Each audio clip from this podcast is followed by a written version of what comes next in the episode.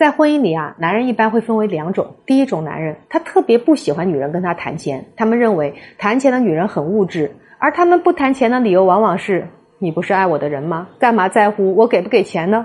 第二种男人，他会主动跟女人谈钱，他认为娶一个女人，房子、车、婚纱、戒指都是他应该准备的。如果女人主动提出来钱的问题的时候，他也不会觉得过分。我不评价这两种男人哪种好哪种不好，但他们有一个最大的区别是，那种不喜欢女人跟自己谈钱的男人，他们往往会觉得自己付出是不容易的，你什么都不要才是理所当然。但第二种男人不一样，他更多的是觉得对方通情达理是不容易的，因为他知道给一个家责任，给一个女人幸福都是我应该做的。在婚姻当中啊，两个人维持关系最重要的一点基础就是你要重视对方的付出。而不是老觉得自己付出的太多了。我是周小鹏，关注我，让你更懂婚姻。